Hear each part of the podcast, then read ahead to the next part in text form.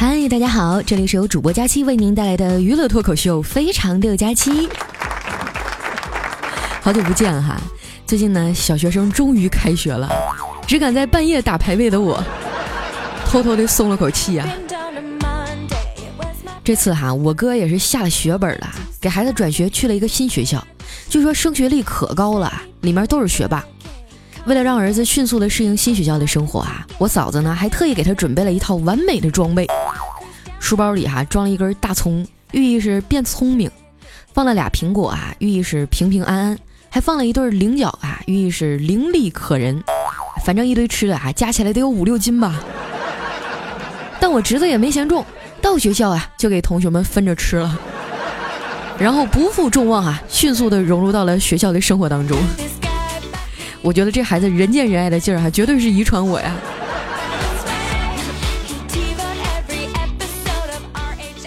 这几天下班哈，经常在我们家的电梯里呢碰见一帅哥，浓眉大眼啊，高高大大的，背个双肩包，皮肤特别好，白的透亮啊。每次看见我呀，都露出阳光般的微笑。昨天下班呢，我们又相遇了，我终于鼓起勇气啊和他搭讪。嗨，你是新来的住户吗？我住六零二，是老住户了，以后有什么事儿啊需要帮忙可以找我。他听完啊，猛地抬起头，惊喜地说：“你就是六零二的住户啊！”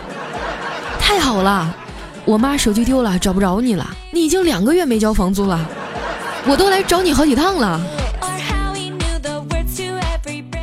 这搭讪的代价也太沉重了。交完房租啊，我又变成穷光蛋了，只能坐上地铁去我哥家蹭饭。地铁上啊人不多，我坐在那玩手机。这时啊，我的大学同学从遥远的大洋彼岸啊给我发来一条信息，上面写着。我终于变成曾经自己最讨厌的那一种人了。我心想，这孩子是不是遇上啥事儿想不开呀？一个人啊，在异国他乡也挺不容易的。于是我就安慰他：“该吃吃，该喝喝，啥事儿别往心里搁啊。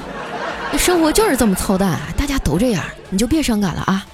哦，对了，你刚刚说的曾经最讨厌的人是什么人啊？”过了一会儿啊，他回复我说：“有钱人。”哎呦，我的心哈，就感觉好像被人噗呲捅了一刀。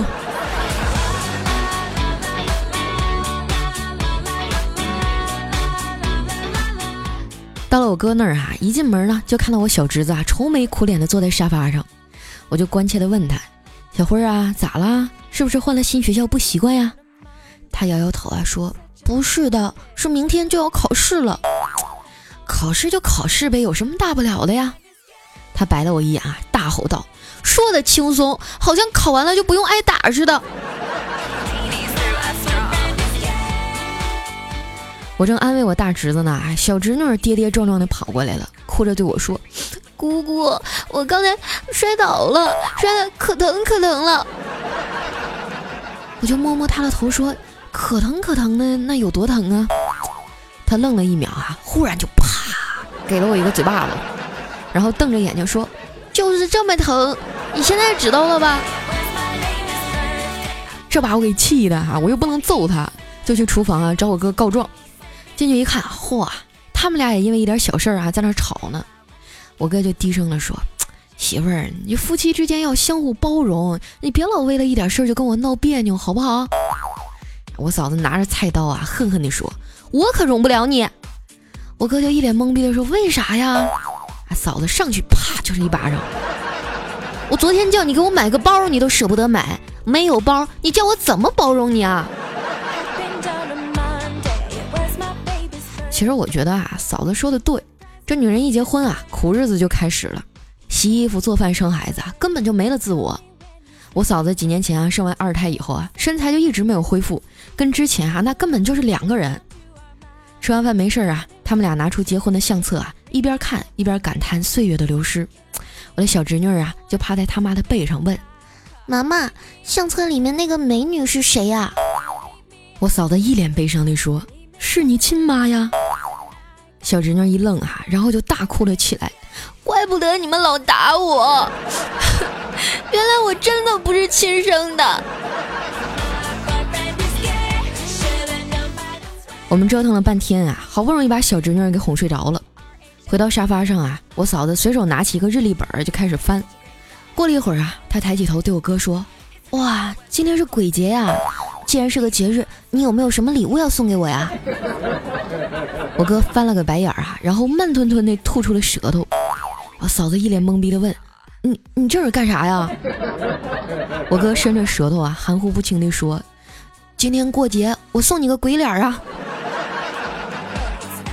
真是没想到，中元节也会收到一碗狗粮。我觉得吧，我单身到现在呢，跟我们的人事部门有直接的关系。他每年招人啊，都不考虑我们这些大龄单身女青年的感受。这个招聘季更过分啊，直接就招了一批年轻的女程序员，真是气死我了。今天早上上班的时候啊，正好就碰上我们人事经理了，我就问他：“王姐，你这程序员咋都开始招女的啦？”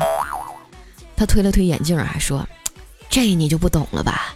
这堆女程序员啊，上任之后，我就把难题都分配给他们，然后啊，他们因为无法完成，就会去求助男程序员。而这帮男程序员呢，为了表现自己啊，纷纷主动表示可以加班通宵搞定。这样一来呀，工作效率提升了好几倍，还没有人抱怨，多好啊！这个世界啊，果然满满的都是套路。不过提到王姐呢，人挺好的。就是最近更年期了，一直都特别能唠叨。前两天啊，她面试了一个人，俩人在办公室里谈了好长时间的话。面试结束以后啊，她就过来跟我们抱怨说：“这人不能要啊，太没礼貌了。我也就说了半个多小时的话，他竟然打了二十多个哈欠。”丸子在旁边啊，小声的嘀咕说：“那应该不是打哈欠吧？我估摸着他应该是想说话插不上嘴。”我赶紧把丸子给拽走了。这孩子这么耿直，早晚要出事儿，你知道吗？路过小黑那儿的时候啊，我发现他闷闷不乐地坐在那儿。我说咋了，小黑啊？他眼圈发红，说：“我跟我对象去见家长了。”呃，那是他父母对你不热情吗？小黑叹了口气啊，说：“没有啊，他爹啊摆上了棋盘要跟我下围棋，可是我越下越慌了。”我说你围棋不下的挺不错吗？你有啥可慌的呀？小黑接着说：“不是，下着下着呀，他爹的棋面上就呈现出房子的形状了。”为了安慰小黑啊，我们就决定一会儿呢一起去撸串儿，让小黑请客。看菜单的时候呢，旁边啊有一对情侣起身离开了，那盘里啊还剩了十多串羊肉啊、鸡翅什么的。就为了防止摊主啊回收重复利用，我就眼疾手快啊，迅速都给扔到垃圾箱里了。过了不到五分钟哈，那对小情侣呢就提着一包凉菜回来了。这家伙吓得我们菜都没敢点啊，噼里啪啦的就都跑出来了。这串儿是不能再撸了，那干脆就去吃火锅吧。点菜的时候呢，小黑啊看见服务员长得好看，就想趁机跟他多聊几句。他本着这个段子的精神啊，就那跟那姑娘搭讪说：“老妹儿啊，有炒鸡蛋吗？”服务员说：“有的。”呃，那有炒鸭蛋吗？服务员说：“也有的。”啊，小黑接着说：“那就给我们来一个鸡蛋炒鸭蛋吧。”那服务员还愣了一下，然后扭头啊就大喊说：“三号桌混蛋一个！”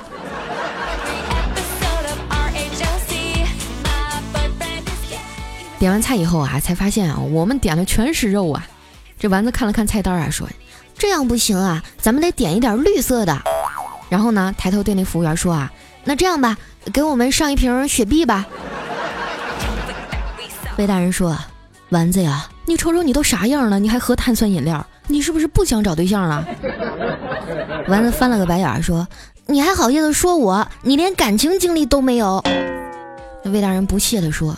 男人嘛，还是应该以事业为重，鱼和熊掌不能兼得呀。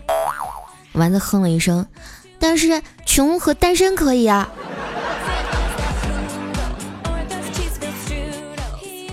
等了一会儿啊，菜上来了。丸子看着眼前的盘子呀，抱怨说：“我发现啊，南北方最大的差异不是咸甜之争，而是菜码的大小。你看这菜量也太少了。”我说这算啥呀？最大的差别啊，是在买菜的时候。我刚来上海的时候啊，发现买二两肉还能让老板给切成丝儿，我就决定了哈，我一定要留在这里。后来我妈来看我哈，我陪她去菜市场买菜，前面一大哥哈买了一根葱，一个鸡蛋，给了老板一块二。轮到我妈的时候啊，她豪气地说：“给我要二十块钱鸡蛋。”当时就轰动全场了，简直是万人瞩目呀！我在上海这些年啊，都习惯了，回到家反而有点不适应了。有一次呢，我回去啊，早上起来逛早市儿，买了一把干辣椒，结果老板特别嫌弃的看着我啊，把辣椒放秤上，然后挥挥手说：“你拿走吧，不要钱了。”嗨，都没我袋子值钱。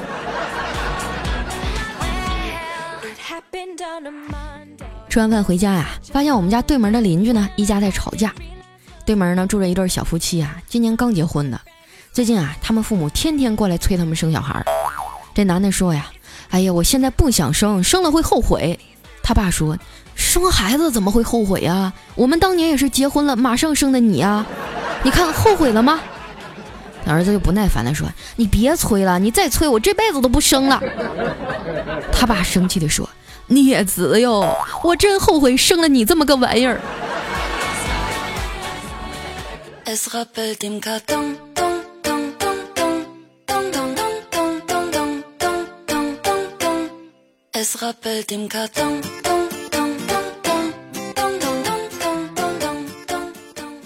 一段音乐，欢迎回来，这里是非常六加七。喜欢我的小伙伴呢，一定要添加我的新浪微博和公众微信，搜索主播加七，每天啊都会更新我的日常状态，还会半夜开火车哟。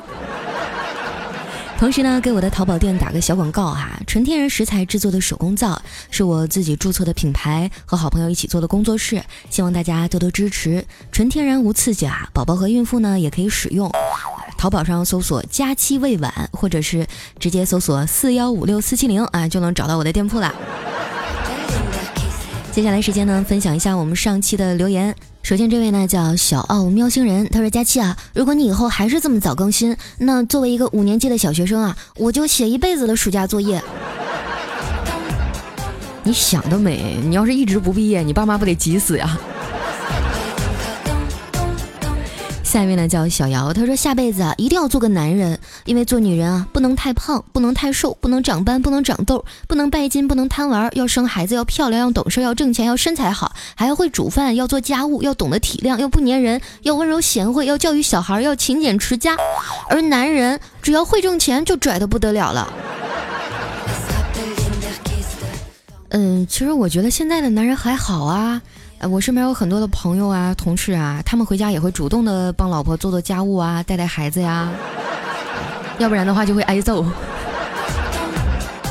不信你看看，什么调调啊、小黑啊，还有怪叔叔啊，我感觉就是这些好男人啊，整整个的带动了我们这个洗衣板行业的发展。下面呢叫小乖乖不乖，他说啊，佳期你是我喜马拉雅听的第一个节目，呃，今天呢我和男朋友生闷气了，我要听你的节目缓解一下。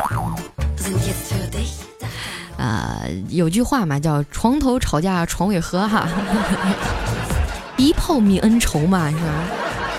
能用行动解决的事情就就尽量不要吵架，伤感情。下一位呢叫阿倩呐零二零八，他说佳期啊，我又睡不着觉了。每次失眠陪伴我的都是你的声音，每次都能感觉到安慰。最主要的是刚听没多久啊，我就睡着了。哎，说真的啊，你说我是一个娱乐主播，然后你们听我节目听睡着了，我怎么感觉这么心酸啊？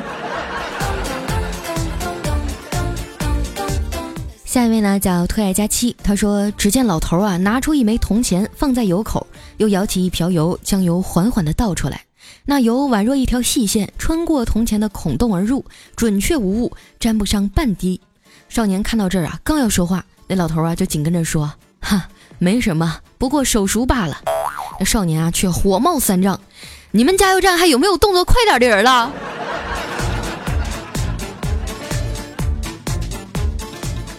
下一位呢叫 Kitty 艾玛他说：“佳琪姐姐啊，你为什么为什么这么漂亮呢？”这个你得问我妈呀，为什么把我生的这么好看呢？下一位呢叫大师，他说：“医生啊，从产科手术室出来，男人焦急的上前问：怎么样了？这医生说：大人是保住了，哎，可惜孩子。”听到消息啊，这男人就哽咽起来了。医生说今天愚人节，骗你的了，哈哈哈哈哈。男人瞬间面露喜色啊！那医生接着说，哈哈，呃，你老婆也死了。哇，我感觉这个医生也基本上快完蛋了。来看一下我们的下一位呢，叫加九微微，他说红肠、黄瓜、茄子连我们说，嗨，我们出来冒泡了，是吧？We are family。下一位朋友呢叫蓝色风轮，他说佳琪姐啊，我跟女朋友分手了，理由呢是啥事儿都得听她的，但是啊，她又不怎么正确，比如说啊，放弃大学毕业证啊，放弃考研，现在拿个高中毕业证能做什么呀？她遇到点困难就退缩，每次劝她都吵架。或许啊，价值观差别太大了。我正在申请南开的博士，感觉他没有追求，七夕之前分了。啊，呃，其实读到前面的时候，我觉得你说的还在理，但是我不明白后面你为什么要括号我在申请南开的博士，隐隐的觉得你有点瞧不起他的意思哈。人各有志哈，我们没有权利去干涉别人。如果说你们觉得三观不合，那就分了呗。下面呢叫水瓶座的兔子，他说不错啊，几个主播里面佳期的声音最有表现力了，即使做一个配音员也绰绰有余哦。谢谢你的夸奖哈，反正我现在马上就要没有饭吃了，我觉得我可以考虑去转行做配音了。下面呢叫相逢却无言，他说佳期啊，谢谢你在节目里读了我的留言，不管他听不听得见，我都谢谢你。我知道有些事儿啊过去就过去了，我也知道你是一个有梦想的人，也要为自己的将来和父母考虑。所以呢，无论你是离开喜马拉雅去追寻自己的梦想，还是坚持现在的道路，我只有一个小小的要求，你能不能别停播你的节目？因为这个节目是太多人的念想，你的节目在，仿佛他就在。你的节目陪了多少人走过悲欢离合？谢谢佳期，想念无言。我觉得这个要求我可能不能答应你，因为我已经三个月没有工资了。我没有办法跟你们解释在上海的生活压力有多大，也没有办法跟你们去描述做一档节目每期都要写五千字以上的原创稿子是什么感觉。但是我现在确实遇到了一些困难，而且跟公司沟通呢，一直也没有得到答复。我已经十将近十天没有更新了吧？说实话，我也特别特别想念大家，但是。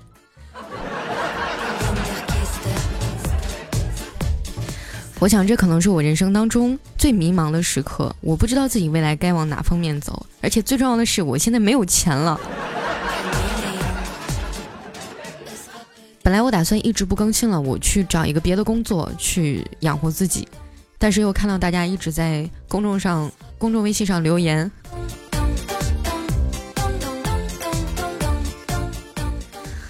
我估计过一阵呢，可能我糗事播报的节目也马上就要由别人来顶替了，就会把我换掉，所以我不知道还能陪你们到多久，大家好好珍惜吧，也许哪天我就没了。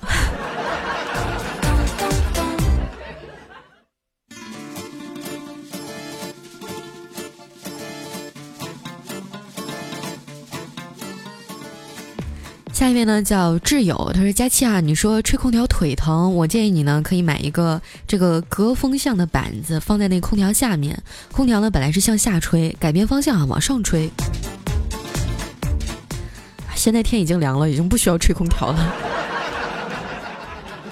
下一位呢叫以见听雨，他说佳期在听你一六年七月二十四号的节目里哈，你说呃自己在上海停车场里的遭遇哈，我挺有感同身受的。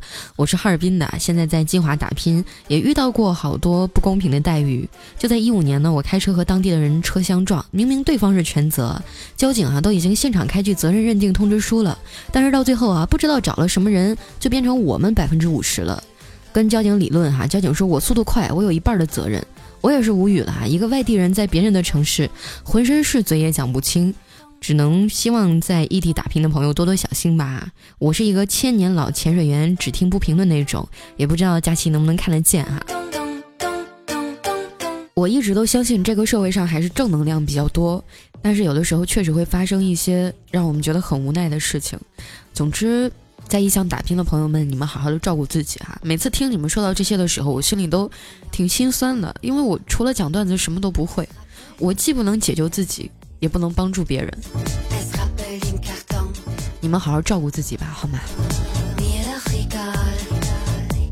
我突然觉得这节目录到这儿，我就有点说不下去了。那就先到这儿吧。依然是非常感谢大家这四年来对于我的支持，也谢谢大家的点赞和留言。那喜欢我的朋友，记得要关注我的新浪微博和公众微信，搜索“主播佳期”。啊，我非常非常的感谢这一路上有你们。那今天节目就先到这儿了，我们以后再见吧。